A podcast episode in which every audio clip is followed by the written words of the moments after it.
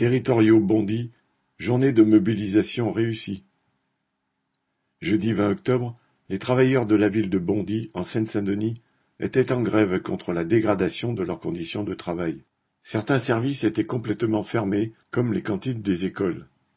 Le matin, près de 500 territoriaux se sont rassemblés devant la mairie, puis ont défilé dans la ville. Ils venaient de tous les services. Ouvriers des services techniques, femmes de ménage, travailleurs des crèches, des écoles maternelles, et des cantines, employés des bureaux, etc. Le mécontentement est grand car la mairie veut augmenter leur temps de travail à 1607 heures annuelles en volant 14 jours de congé. En plus, le 14 octobre, elle a envoyé un courrier annonçant la diminution drastique des recrutements et la fin des heures supplémentaires payées qui seront maintenant récupérées. Un gréviste déclarait Avec la fin des heures sup payées, on va devenir des travailleurs pauvres tellement nos salaires de base sont bas. La mairie de droite justifie ses attaques en disant qu'elle doit éponger le déficit de la mairie de gauche précédente. Mais dans le même temps, elle multiplie les audits inutiles et très chers à des boîtes privées.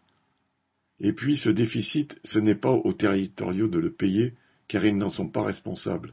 Au contraire, depuis des années, leurs conditions de travail se sont de plus en plus dégradées par le sous-effectif de plus en plus criant et par le gel des salaires.